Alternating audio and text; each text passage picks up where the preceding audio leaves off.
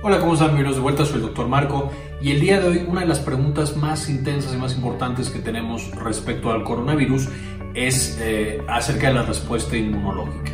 Uno, cuando nos infectamos ya somos inmunes.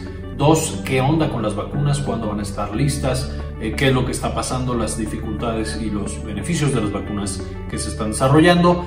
Y tres, ¿cómo es que el sistema inmune afecta? El daño que genera el coronavirus en nuestro cuerpo. Entonces, el día de hoy vamos a ver brevemente cuál es esta respuesta inmunológica que tiene nuestro cuerpo contra el coronavirus y cómo esto define el destino de la pandemia. Entonces, con esto empecemos. Entonces, vamos a hablar un poquito acerca de la inmunidad y el coronavirus, esta relación tan complicada pero tan relevante al mundo actual.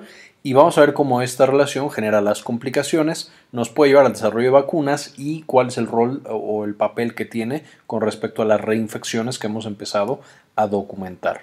Hemos platicado en el pasado cómo el coronavirus es un virus principalmente respiratorio, entonces va a entrar justamente por la nariz y por la boca, también puede entrar por los ojos si es que nos tocamos los ojos o alguna otra mucosa, y de ahí se va a alojar principalmente, aunque no exclusivamente, en nuestro tejido pulmonar, donde invade nuestras células pulmonares y empieza a replicarse usando nuestros mecanismos celulares. En circunstancias normales, por ejemplo, si fuera el, virus de la influenza, muy rápidamente el sistema inmunológico, es decir, macrófagos, células dendríticas y algunas otras células propias del pulmón, detectarían el virus, empezarían a destruirlo y montarían una respuesta inmunológica completa en los primeros días. Más o menos la latencia del virus de influenza va de 1 a 4 días antes de que aparezcan síntomas. Sin embargo, el eh, coronavirus SARS-CoV-2, que es el que está generando la pandemia actualmente, tiene propiedades para inhibir al sistema inmunológico. Es decir, no solamente invade nuestro pulmón, sino que también va a generar que la respuesta inmune no sea tan eficiente. Puede directamente hacer que las células del sistema inmune no detecten al coronavirus, no lo puedan encontrar y puede incluso, eh, de acuerdo a algunos estudios recientes, destruir algunas células del sistema inmunológico, principalmente linfocitos. Sin embargo, otras células también son susceptibles a ser inhibidas o destruidas por el coronavirus. Este efecto tan poderoso del coronavirus sobre nuestro sistema inmunológico va a llevar, por supuesto, a largo periodo de incubación, que puede ser de hasta dos semanas, hablando del SARS-CoV-2, que es de nuevo el coronavirus actual, eh, y puede entonces pasar desapercibido en un paciente completamente asintomático. Por dos semanas está transmitiendo el virus debido a que estas partículas virales las produce y las expira, es decir, las respira hacia afuera la persona que está infectada. Este efecto sobre el sistema inmune puede llevar a cargas virales altas, lo cual en algunos pacientes especialmente susceptibles puede llevar después a una respuesta inflamatoria intensa. Es decir, por dos semanas no me di cuenta, yo sistema inmune que tenía dentro el virus, me doy cuenta ya que estoy repleto por todos lados de partículas virales y entonces empiezo una respuesta inmune súper fuerte, poco eficiente, que lleva no solamente al daño y destrucción del virus, sino que también directamente al daño de mis pulmones o de algunos otros tejidos y puede llevar por supuesto a esta tormenta de citocinas, que es lo mismo que sepsis o muy parecido a la sepsis, pero en coronavirus, ya lo hemos hablado en videos pasados, y puede llevar incluso a la disfunción orgánica y a que los pacientes fallezcan. Es decir, cuando tenemos esta respuesta inflamatoria intensa descontrolada, ahí es cuando tenemos las pruebas de coagulación, que se hacen coágulos por todos lados en el cuerpo. Vamos a tener los, problemas de insuficiencia respiratoria aguda, porque literal estoy destruyendo a mi pulmón no solo por la actividad del virus, sino también por la actividad de mi sistema inmunológico. Y también voy a tener eh, algunas otras complicaciones. Y esto debido a que el coronavirus no solamente ataca a mi pulmón, sino que va a atacar también otros tejidos. Eh, ya hemos visto en el video de la ciencia de los coronavirus, que les dejo el enlace en la parte de aquí arriba, para que puedan checar toda la información molecular y científica que sabemos de este virus nuevo, pero básicamente este entra a las células a través de una enzima llamada enzima convertidora de angiotensina. Súper importante, presente en la mayoría o en muchos de los tejidos del cuerpo, pero especialmente abundante en tejidos como el corazón, el riñón, el hígado y por supuesto el cerebro. De manera que el coronavirus, por supuesto el pulmón es el más abundante, el más frecuente de infección, eh, la mayoría de los pacientes van a tener solamente una infección pulmonar, sin embargo, cuando el coronavirus está en cantidades suficientes, puede pasarse al corazón e invadir las células cardíacas, causando complicaciones, por supuesto, cardíacas, desde eh, toxicidad cardíaca y insuficiencia cardíaca, eh, miocardiopatías e incluso infartos, no tanto por el corazón, sino por los vasos sanguíneos que también son abundantes en ECA. Puede llegar al riñón y causar daño renal, puede llegar al hígado y causar daño hepático o insuficiencia hepática y por supuesto puede llegar directamente al cerebro y causar las manifestaciones neurológicas que cada vez vemos más frecuente, desde el problema del olfato, que eh, fue de lo primero que encontramos, hasta ahora algunos síndromes autoinmunes eh, eh, frecuentemente asociados a este tipo de infecciones y otras complicaciones neurológicas directas por la infección del virus. Entonces es un virus que ataca a todos lados. Ahora, de la misma manera en la cual el pulmón, cuando tengo la infección por coronavirus, va a tener primero 14 días en los que se apaga el sistema inmune y el virus se puede replicar y en ese momento el paciente prácticamente puede no tener ningún síntoma, va a pasar lo mismo en todos los demás órganos. Y después de los 14 días ya se prende el sistema inmune súper intensamente y descontrolado y puede llegar a generar daño de nuevo en los pulmones y también en todos estos otros órganos, llevando insuficiencia de cualquiera de estos.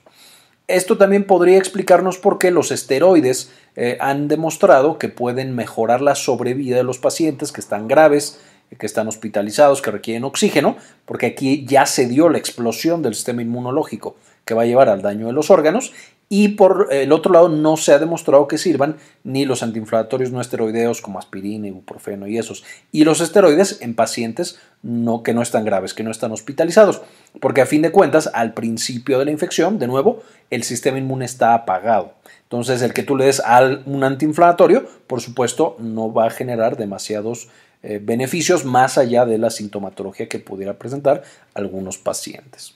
Ahora, si le hacemos un acercamiento al pulmón, ¿por qué al pulmón? Pues porque aquí es el principal sitio de infección, como vimos en diapositivas pasadas, quedamos que el virus va a llegar y va a entrar a las células de mi cuerpo, a todos los alveolos y a todos los neumocitos, que son las células propias del pulmón. Y una vez adentro, este virus va a generar una replicación utilizando los propios mecanismos de producción de proteínas de mis células. Es decir, va a engañar a mi célula del pulmón y va a decir, hey, en vez de producir esa proteína que es importante para ti, mejor produce estas proteínas que son importantes para mi coronavirus. Y entonces eh, mis células pulmonares, mis neumocitos, empiezan a convertirse en fábricas de virus. Esto es un eh, mecanismo común para muchos tipos de virus. Como mecanismo de defensa, las células de mi pulmón van a estas eh, nuevas proteínas virales van a expresarlas, eh, van a procesarlas, van a destruir esos componentes virales y esas proteínas que están produciendo y van a pegarlas en su membrana, como podemos ver en esta imagen sacada del ABAS, que es un libro de inmunología. Entonces, esta es mi célula, todo lo que está a la izquierda de esta línea es mi célula del pulmón, mi neumocito, está produciendo proteínas que el pulmón cree que son buenas, pero realmente son proteínas del virus. Entonces, aquí está esta proteína en el citosol, en el, adentro de mis células. Esta va a ser procesada por un proteosoma, no voy a meter mucho en estos detalles. Todo este proceso ya lo vimos en el video de presentación de antígenos, que les dejo en la parte de arriba. Entonces, fagocitosis y presentación de antígenos es súper importante para entender a fondo este tema y por lo tanto no me voy a meter tantísimo en detalles pueden ver con más detalle en ese otro video.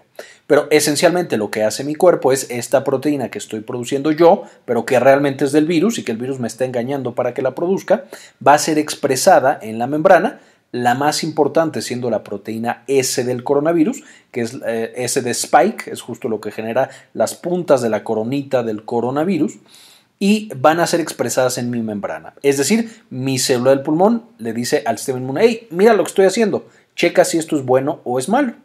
Y entonces va a llegar una célula del sistema inmunológico llamado el linfocito T CD8 positivo o linfocito T CD8, checa esta proteína y le dice, hey, esto no es nuestro, esto es un virus, ¿qué estás haciendo? La, la, célula del pulmón, pues muy inocentemente seguía trabajando y produciendo, no se daba cuenta que era una proteína maligna del coronavirus. Y mi linfocito TCD8 tiene la función de checar lo que están produciendo todas mis células pulmonares y decir, hey, esto no está bien, no debes de producir esto. Y este linfocito TCD8 va entonces a destruir a toda mi célula pulmonar por andar produciendo proteínas invasoras. De nuevo, aunque no lo sabía, pero tenemos que detener esa fábrica de virus.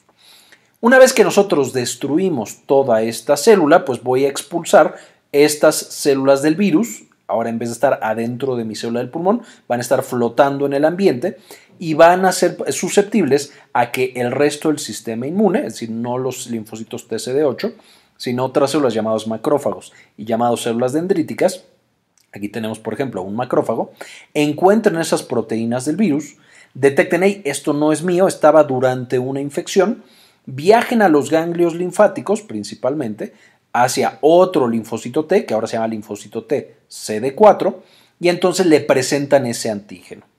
Es decir, una vez más, este macrófago agarró una parte de ese virus, una parte del de coronavirus, la parte más importante, de nuevo, es la proteína S. ¿Por qué? Porque las otras proteínas que tiene el coronavirus no son tan buenas para despertar respuestas inmunes. Entonces mi macrófago agarró esta proteína S y se la presentó a mi linfocito T de tipo CD4 y le dijo no solamente, mira, esta es la parte del virus que tenemos que destruir, sino que aparte le dio otras señales que le dicen, esto es un virus, esto es malo, tenemos que contraatacar.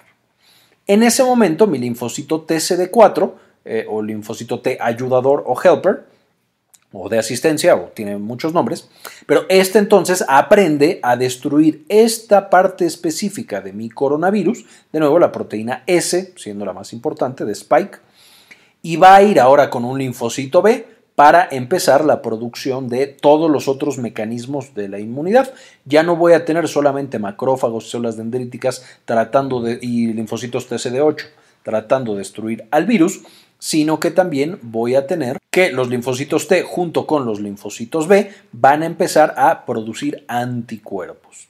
De nuevo, no podemos nosotros producir anticuerpos contra el coronavirus hasta que el macrófago se comió la proteína S, se lo presentó al linfocito T, el, linfocito T reconoce a la proteína S y va con el linfocito B para que genere estos anticuerpos. A partir de este momento, estos anticuerpos, que son como tenedores, van a tener en la punta una gran afinidad para la proteína S del coronavirus, es decir, luego luego se van a pegar a todas las proteínas S que encuentran, o a todos los coronavirus, y van a bloquear básicamente que el coronavirus invada otras células y van a destruir, eh, entre comillas, a las células que tengan a ese coronavirus adentro cuando estén presentando ese antígeno particular. Entonces, estos anticuerpos son extremadamente útiles para hacer muy eficiente la destrucción y el control del coronavirus en nuestro cuerpo. Y como tienen que pasar tantos pasos para que yo tenga estos anticuerpos, conocidos como anticuerpos neutralizantes, pues más o menos se expresan o se encuentran siete días después de que yo empecé con mi infección de coronavirus. De nuevo, porque el coronavirus a través de varios mecanismos, eh, como el bloqueo de muchas de estas proteínas, va a hacer más lenta esta respuesta y eso le da tiempo de tener más copias virales y más eh, carga viral en estos pacientes.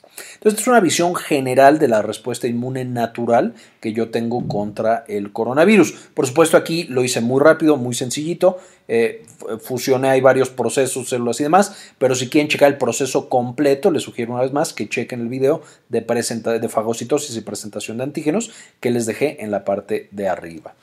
Ahora, siendo este el proceso normal, vamos a tener que este proceso puede ser afectado por diferentes factores y uno de los más importantes es la exposición al virus. Si yo tengo una dosis bajita, es decir, me entraron tres virus y empezaron a reproducirse, pero realmente fueron poquitos virus, pues entonces también el coronavirus, uno, no está generando un daño tan importante y dos, no está siendo capaz de apagar mi sistema inmunológico. Entonces, cuando yo tengo estas exposiciones cortas, estas dosis bajas de virus en mi cuerpo, yo voy a tener una respuesta rápida de linfocitos T y B efectores. Si rápidamente empiezo con la producción de todos los mecanismos avanzados de inmunidad, y voy a tener niveles altos de anticuerpos. Es decir, muy rápido genero anticuerpos. Eh, estos pueden ser anticuerpos tipo IgM, que son no tan especializados, o IgG, que son más especializados. Y voy a tener una eliminación rápida del virus con una enfermedad leve en términos generales. No es universal para todos los pacientes, pero en términos generales es más probable que tenga una enfermedad leve. Mientras que si yo tengo una dosis alta del virus o tuve una exposición prolongada, esto es muy frecuente, por ejemplo, en personal de salud, médicos, enfermería, cuidadores de un paciente que está enfermo, etc., pues entonces voy a tener mucho más daño del virus y al mismo tiempo mi sistema inmune va a estar mucho más apagado. Entonces, en estos pacientes yo puedo encontrar linfopenia, es decir, los linfocitos T y B que deberían protegerme están muy bajos. Eso lleva a que no pueda despertar la respuesta inmune más especializada y más fuerte y entonces eh, le da mucho más tiempo al virus para seguir proliferando e infectando otros tejidos, para pasar al corazón, a los riñones, al hígado, al cerebro, como vimos en diapositivas pasadas. Voy a tener inmunosupresión, de nuevo porque no tengo linfocitos, y esta inmunosupresión puede llevar en algunos pacientes a tener infecciones agregadas, es decir, yo empecé con coronavirus y ahora además voy a tener una infección por bacterias o una infección por un segundo virus o algún otro proceso patológico e infeccioso en los pulmones. Eh, razón por la cual, uno, a veces en los pacientes graves se tienen que mandar antibióticos eh, y dos, cuando tenemos otra infección en el ambiente, por ejemplo, influenza, virus incitial respiratorio, neumococo, que están en la población todos los inviernos, pues hay un mayor riesgo de que nos infecten y la infección sea severa. También ya hablamos de estas otras infecciones en el video pasado, se los dejo aquí arriba, de cómo la influenza, el neumococo y el virus incitial respiratorio o BCR podrían empeorar la pandemia. Y finalmente, cuando mi sistema inmune por fin despierta y sale de la inmunosupresión o de la linfopenia, voy a tener una megatormenta de inflamación que se sale de control y me lleva a tener un proceso similar a sepsis, conocido como tormenta de citocinas. Esto me lleva a tener una baja eliminación del virus, tardo muchísimo en empezar a eliminar el virus, ya que yo tengo el sistema inmune activado, no solamente daña el virus, sino que también daña a mi cuerpo, a mis pulmones, a mis riñones, a mi cerebro, a todos, y voy a tener una enfermedad severa. Estos son los pacientes que más frecuentemente fallecen. Ahora, además de la exposición al virus, yo puedo tener que la respuesta inmune también se ve afectada por otros factores. Si yo de manera basal tengo que mis linfocitos T y B no funcionan bien, por ejemplo porque tengo VIH o porque tengo diabetes, pues entonces es más probable que yo me venga por este camino, aunque mi exposición haya sido bajita. Si yo tomo medicamentos, eh, por ejemplo, inmunosupresores, porque tengo alguna enfermedad autoinmune o porque tengo algún órgano que me trasplantaron o tengo algún tipo de cáncer, de nuevo, es más probable que yo venga por esta eh, vía de un sistema inmune que no está funcionando bien y tenga una infección por coronavirus severa. Por otro lado, yo puedo disminuir artificialmente la cantidad de virus que yo, a los que yo me expongo, por ejemplo, con el uso de equipo de protección personal y cubrebocas. Si yo tengo un cubrebocas y estoy en contacto con una persona con un virus, aunque el cubrebocas no sea 100% efectivo para que no pase el virus, disminuye la exposición que yo tengo y entonces es más probable que me venga por este camino de enfermedad leve aquí podemos ir viendo cómo estos factores aparentemente no relacionados o externos al coronavirus, como el uso de cubrebocas y mascarillas, o también el hecho de tener comorbilidades, pueden cambiar completamente el panorama que yo tengo de esta infección por coronavirus. Y de hecho, la cantidad de linfocitos que yo presento son incluso un factor pronóstico en los pacientes con coronavirus. Es decir, me pueden decir de manera temprana si ese paciente se va a complicar o no se va a complicar. Esto apenas se está validando, entonces hay que tomarlo con eh, una pizca de escepticismo. Sin embargo, cada vez es más importante este papel eh, biomarcador o pronóstico que generan los linfocitos. Si yo tengo un paciente que en la primer contacto, 10 a 12 días después de que empezaron los síntomas, tiene más de 20% de linfocitos en su biometría hemática, esto significa los linfocitos, como vimos en el video de biometría, interpretación de la biometría hemática, están usualmente mucho más bajos. Si yo tengo 20% o más, entonces este sistema inmune está despertando a tiempo y está generando una respuesta adecuada. Si de los 17 a los 19 días después de que empezaron los síntomas, yo tengo más de 20 todavía, entonces es un paciente que se está recuperando, en términos generales de nuevo. Si este paciente tiene de 5 a 20% de linfocitos, de nuevo, linfocitos son linfocitos T y B, que son los que eh, generan la respuesta inmune ya más avanzada y sofisticada contra el virus, de 10 a 12 días, pues entonces tengo una infección más severa, el coronavirus frenó que se prendiera mi respuesta inmune, o mi sistema inmune no fue capaz de despertar suficientemente rápido, y si de 17 a 19 días después de que empecé con los síntomas estoy todavía en esos niveles de linfocitos, es arriesgado. Si yo tengo menos de 5% de linfocitos de 10 a 12 días después de los que empezaron los síntomas, entonces yo tengo una infección severa. Y si es de 17 a 19 días, entonces usualmente es una eh, infección crítica y tengo que estar hospitalizado en terapia intensiva, muchas veces con ventilador y demás. Por supuesto, este es un sistema inmune que ni va a neutralizar al virus y que más bien mi propio sistema inmune va a empezar a atacar a mi pulmón, a mi corazón y todo lo que encuentre, eh, tratando de tener al virus sin lograrlo de una manera eficiente. Así es como nosotros veríamos entonces la curva. Yo me expongo al virus, empieza a proliferar el virus y empieza a apagar mi sistema inmunológico, Aquí es donde yo empiezo con los síntomas, más o menos entre, una vez más, 4 eh, eh, y 12 días más o menos después de que tuve esta infección. Voy a tener un aumento muy importante de coronavirus, que sería esta línea rosita que yo tengo aquí. Eh, estos son antígenos y todo lo demás. De aquí empieza mi sistema inmune a producir anticuerpos, primero IgM, que son no tan eficientes, y después empiezo ya con otros más eficientes como IgA e IgG. Por supuesto, cuando incrementan los anticuerpos, eso hace que la destrucción del virus dentro del cuerpo sea mucho más eficiente y pueden ver entonces cómo empieza a bajar el virus en mi sangre y en mi cuerpo y de ahí se mantiene la producción de anticuerpos por bastante tiempo hasta que el virus desaparece. Estos anticuerpos pueden mantenerse positivos por mucho, mucho tiempo, más o menos entre 1 y 2 años en otras infecciones por coronavirus. Esta como es nueva, no estamos seguros, pero entre 1 y 2 años podría mantenerse. Sin embargo, puede también negativizarse, es decir, ya no encontramos anticuerpos, lo cual no significa que mi cuerpo no tenga ya sistema inmune o memoria inmunológica contra coronavirus es uno de los mecanismos para no desperdiciar, digamos, anticuerpos. De pronto puedo tener estos linfocitos B, que son los que producen los anticuerpos, que se esconden eh, en el pulmón o se esconden en la médula ósea o en otros sitios y están como durmiendo y en cuanto vuelve a entrar el coronavirus, se prenden de manera muy intensa y vuelve a positivizarse los anticuerpos.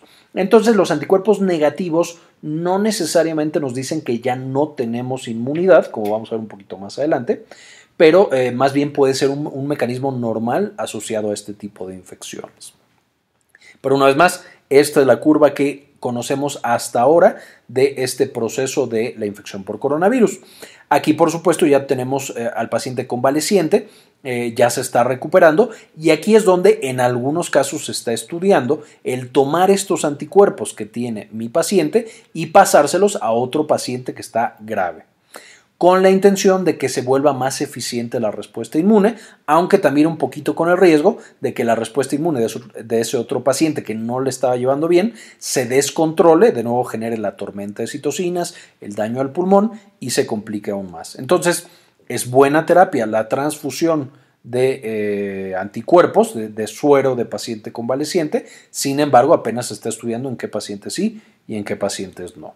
Entonces con esto eh, ¿Qué me hace inmune una vez que tuve la eh, infección por coronavirus? Primero, el desarrollo de anticuerpos neutralizantes, esto gracias a los linfocitos B que empiezan a producir, los anticuerpos siete días después de que empecé con la infección y estos van a durar uno a dos años y después se negativizan y esto no se vea que ya no seamos inmunes, a lo mejor baja un poquito la inmunidad, pero en términos generales esos linfocitos B pueden volver a prenderse cuando sea. En segundo lugar, las células de memoria inmunológica. Aquí tenemos que estos linfocitos eh, T, eh, especialmente los CD8, que ya aprendieron a destruir coronavirus, van a permanecer toda la vida. De nuevo, pueden eh, de pronto como apagarse un rato y dormir en el pulmón o en la médula ósea o en otros sitios, pero se prenden después de un tiempo y después el entrenamiento inmunológico, que es un nuevo concepto que se ha estado estudiando bastante con el coronavirus, pero es mi sistema inmune innato, los macrófagos y células dendríticas que mencionamos al principio del video, cuando yo los estimulo con otras cosas, siendo la más famosa la vacuna de BCG o el bacilo de Calmet-Guerin para la tuberculosis, pareciera que se vuelven mejores para atacar virus como el coronavirus. Y entonces los pacientes y los países que tienen una alta vacunación por BCG, pareciera, no estamos todavía seguros, pero eh, la evidencia sugiere que están más protegidos de eh, infectarse y morir debido a coronavirus. Y por supuesto entonces tenemos tanto los anticuerpos como las células del sistema inmune protegiéndonos el resto de nuestra vida. Ahora, aunque nos protegen el resto de nuestra vida y van a tratar de mantenernos sanos el resto de nuestra vida en contra de SARS-CoV-2, que es este coronavirus, vamos a tener que hay algunas situaciones en las cuales se puede dar una reinfección. Y de hecho ya tuvimos la primera reinfección documentada que se dio en Hong Kong.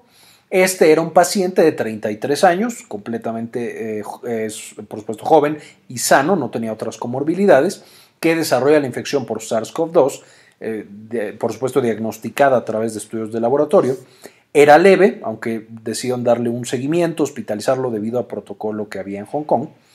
Y más o menos uno, un mes y medio después de esa primera infección, ya que se había negativizado completamente su respuesta inmunológica, volvió a tener una infección positiva y era por un virus ligeramente diferente al que tenía eh, originalmente. En esta segunda infección, el paciente, a diferencia de la primera, que fue una infección leve, el paciente tenía algunos síntomas pero nada severo, en esta segunda fue completamente asintomático. Entonces de aquí podemos intuir, esto no es todavía por supuesto una regla, pero pareciera que vamos entendiendo a quién se reinfecta y debido a qué. Primero, los pacientes que tienen infecciones leves o asintomáticas podrían no tener una respuesta inmune tan duradera. Esto es frecuente y se repite con otras infecciones. Cuando la infección que nos da no es tan agresiva, sí despertamos muchos mecanismos inmunológicos, pero no llegamos a despertar absolutamente todos. Y entonces hay pacientes que no generan eh, anticuerpos positivos, como fue el caso de este hombre sano de 33 años en Hong Kong, que después de su primera infección no tuvo anticuerpos positivos y entonces llegan a tener una segunda infección que no significa que la segunda infección vaya a ser más eh, eh, severa. En este caso, y uno podría esperar que las segundas infecciones fueran menos severas, sin embargo, tienen la desventaja de que esta persona sigue siendo contagiosa. O sea, esa persona ya no siente el coronavirus y no le genera ningún síntoma, ni fiebre, ni estornudo, ni dolor de cabeza, absolutamente nada, pero sí transmite el virus a otras personas que no lo han tenido. En segundo lugar, esto no se ha reportado, pero sería lógico y, pasa con otras infecciones, las personas cuyo sistema inmunológico no funciona bien y son incapaces de desarrollar anticuerpos, pues usualmente pueden llegar a tener reinfecciones. Esto siendo especialmente importante en los eh, pacientes de más de 65 años y por supuesto mientras más grandes, pues mayor es el riesgo. Ellos pasan por algo que se llama senescencia inmune, su sistema inmune pues también envejece con ellos y de pronto ya no son capaces de despertar respuestas inmunes tan eficientes y con tan buena memoria y entonces pueden llegar a tener infecciones repetidas. Y de hecho es un tema muy importante con ellos. Las vacunas incluso las tenemos que dar especiales en los adultos mayores porque no despiertan la misma respuesta inmune que una persona joven. Esto es todo un tema para las vacunas que están desarrollando ahorita, porque la mayoría de los estudios se hacen en personas de menos de 55 años, entonces no sabemos cómo esas vacunas que están estudiando ahorita van a servirle a estos pacientes de más de 65 años. A lo mejor muy bien, pero también podrían no servir igual de bien. Y finalmente otro mecanismo de reinfección es que el virus mute.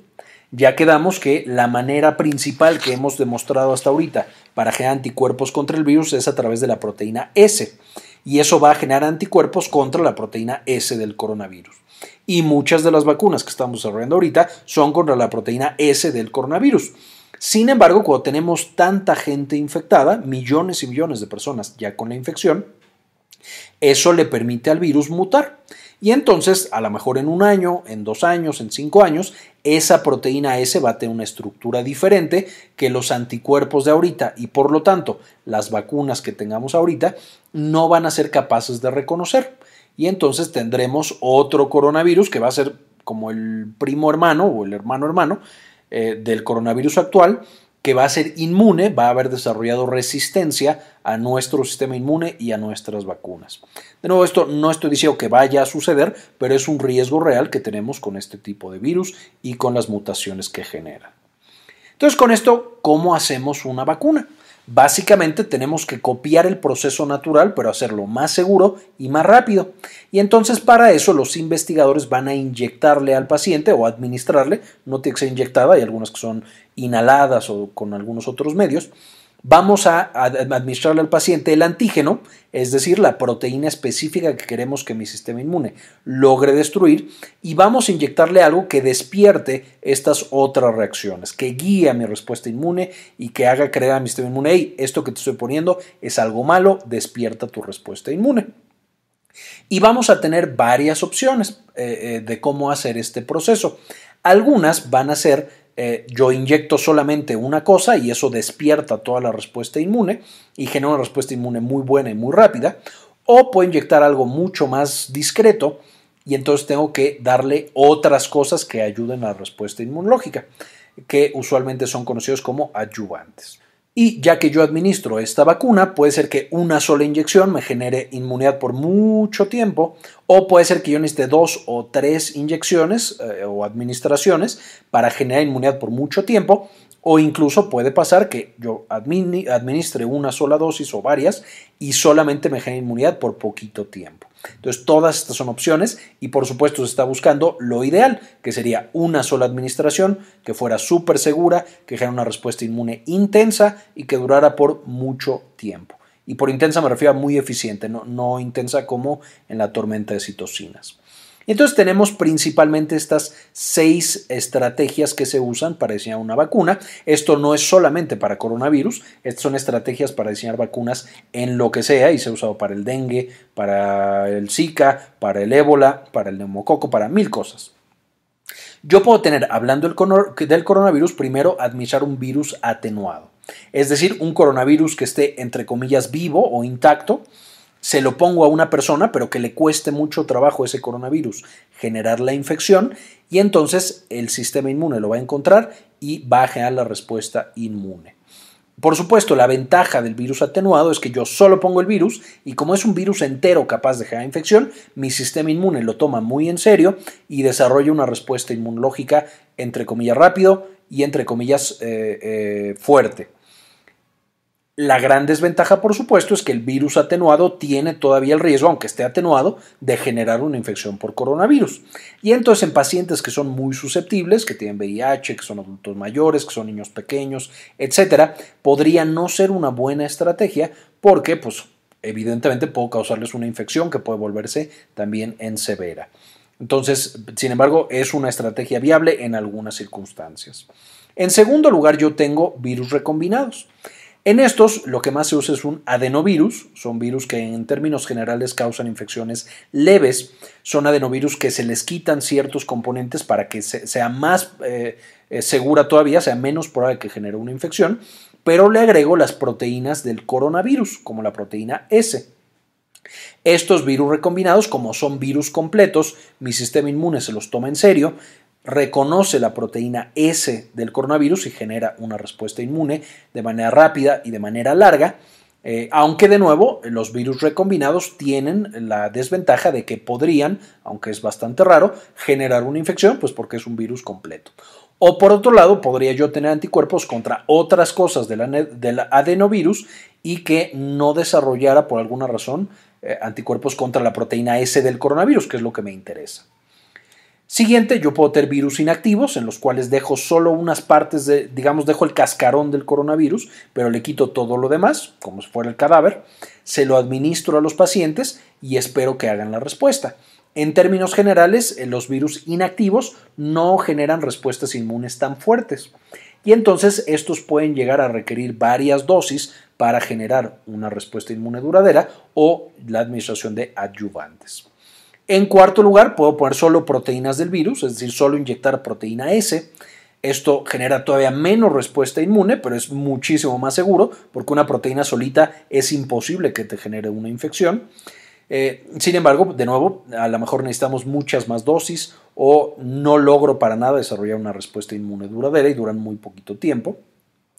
Puedo eh, administrar lo que se llama partículas similares a virus, que esto es agarro muchas partículas del virus y las pongo juntas en una bolita. No es un virus, no tiene su ARN, no tiene nada de los otros componentes, pero me permite, por supuesto, eh, administrarlo de manera segura y despertar una respuesta inmune. De nuevo, tiene sus ventajas y desventajas, que sería muy largo platicar de estos nuevos esquemas que tenemos, eh, las ventajas y desventajas que tiene cada una. A lo mejor en el futuro podremos un video específico de estas vacunas.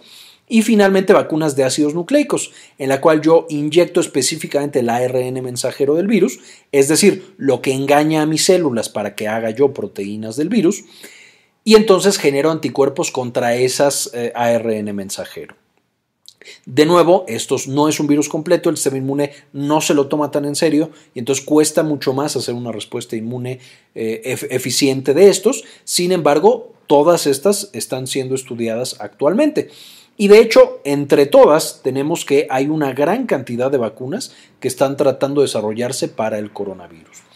Desde fase 1, que es donde probamos, por supuesto la seguridad, donde tenemos 29 moléculas o 29 candidatos, en fase 2 están 14, cuando ya lo probamos con seres humanos para ver la eficacia y ver si se desarrollan anticuerpos o no en contra del coronavirus. En fase 3 tenemos 11 candidatos, estos son estudios ya bastante grandes, probando eficacia y seguridad. Tenemos 5 con, con, aprobación limitada, es decir, ya se están administrando en ciertas regiones del mundo, en ciertos pacientes específicos y para uso general todavía vamos en cero aprobadas. Sin embargo, es una gran cantidad de vacunas que están siendo desarrolladas para manejar el coronavirus. Ahora, dicho esto, por supuesto, eh, la vacuna es una estrategia súper importante, sin embargo, también habrá pacientes que simplemente no logremos que desarrollen una respuesta inmune debido a que su sistema inmune está súper apagado. Para ellos también se está desarrollando literal anticuerpos sintéticos, conocidos como anticuerpos monoclonales, en los cuales yo produzco el anticuerpo en un laboratorio y se lo inyecto directamente al paciente. Con la ventaja de que eso genera una respuesta inmune inmediata en cuanto yo lo inyecto, pero la desventaja de que cuando yo dejo de inyectarlo, pues ese paciente ya no tiene ningún tipo de inmunidad y está susceptible para contraer el coronavirus. Entonces esa es otra estrategia muy fuerte, no eh, la pongo aquí, pero tal vez más adelante podamos platicar de los anticuerpos monoclonales que se están desarrollando para manejar este coronavirus. Y entonces, por supuesto, con esto tenemos un entendimiento un poquito más general de cómo se desarrolla esta respuesta inmune al coronavirus, por qué algunas personas se reinfectan y, por supuesto, de dónde vienen las vacunas y qué pasos tenemos que seguir para tener las vacunas. Les recomiendo eh, eh, este, este seguimiento que se hace de la vacuna, lo saqué justamente de esta página interactiva del New York Times que es el Vaccine Tracker. Aquí podemos ver cómo van avanzando cada una de las vacunas. Eh, hemos sabido de algunos casos eh, eh, en los cuales la vacuna ha generado ciertas respuestas en los pacientes. Por supuesto, esto es normal para las vacunas. por supuesto que siempre que administramos algo, algunos pacientes van a tener eventos adversos, pero por supuesto es mucho mayor la ventaja que los eventos adversos. Les dejo las referencias de las cuales saqué la mayor parte de la información. les recomiendo especialmente este artículo de Nature Reviews eh, Immunology, eh, súper completo justamente de este año, y también este muy muy interesante acerca de la respuesta inmune y los mecanismos inmunopatológicos asociados al COVID-19. Finalmente quisiera agradecer muchísimo a estas personas. Estas personas no son solamente suscriptores del canal, sino que nos apoyan mes con mes con una pequeña donación de uno o de dos dólares. Eh, eh, y realmente es invaluable este apoyo para poder seguir generando este contenido. Entonces este video se lo dedico a Marga Torres, Sandy Oliva, Maurín Solano, Ana Karen Tejeda, Andrés Castañeda, Carlos Marcelo Villegas, Enrique Segarra, Fabián Forero y Susana Vidal. Muchísimas gracias por todo el apoyo, por eh, seguirnos en el canal y por permitirnos seguir trabajando para traerles este contenido. Muy bien, esto fue todo por el video de hoy, espero les gustara y le entendieran. Gracias por ver hasta este momento y como siempre, ayúdenos a cambiar el mundo, compartan la información.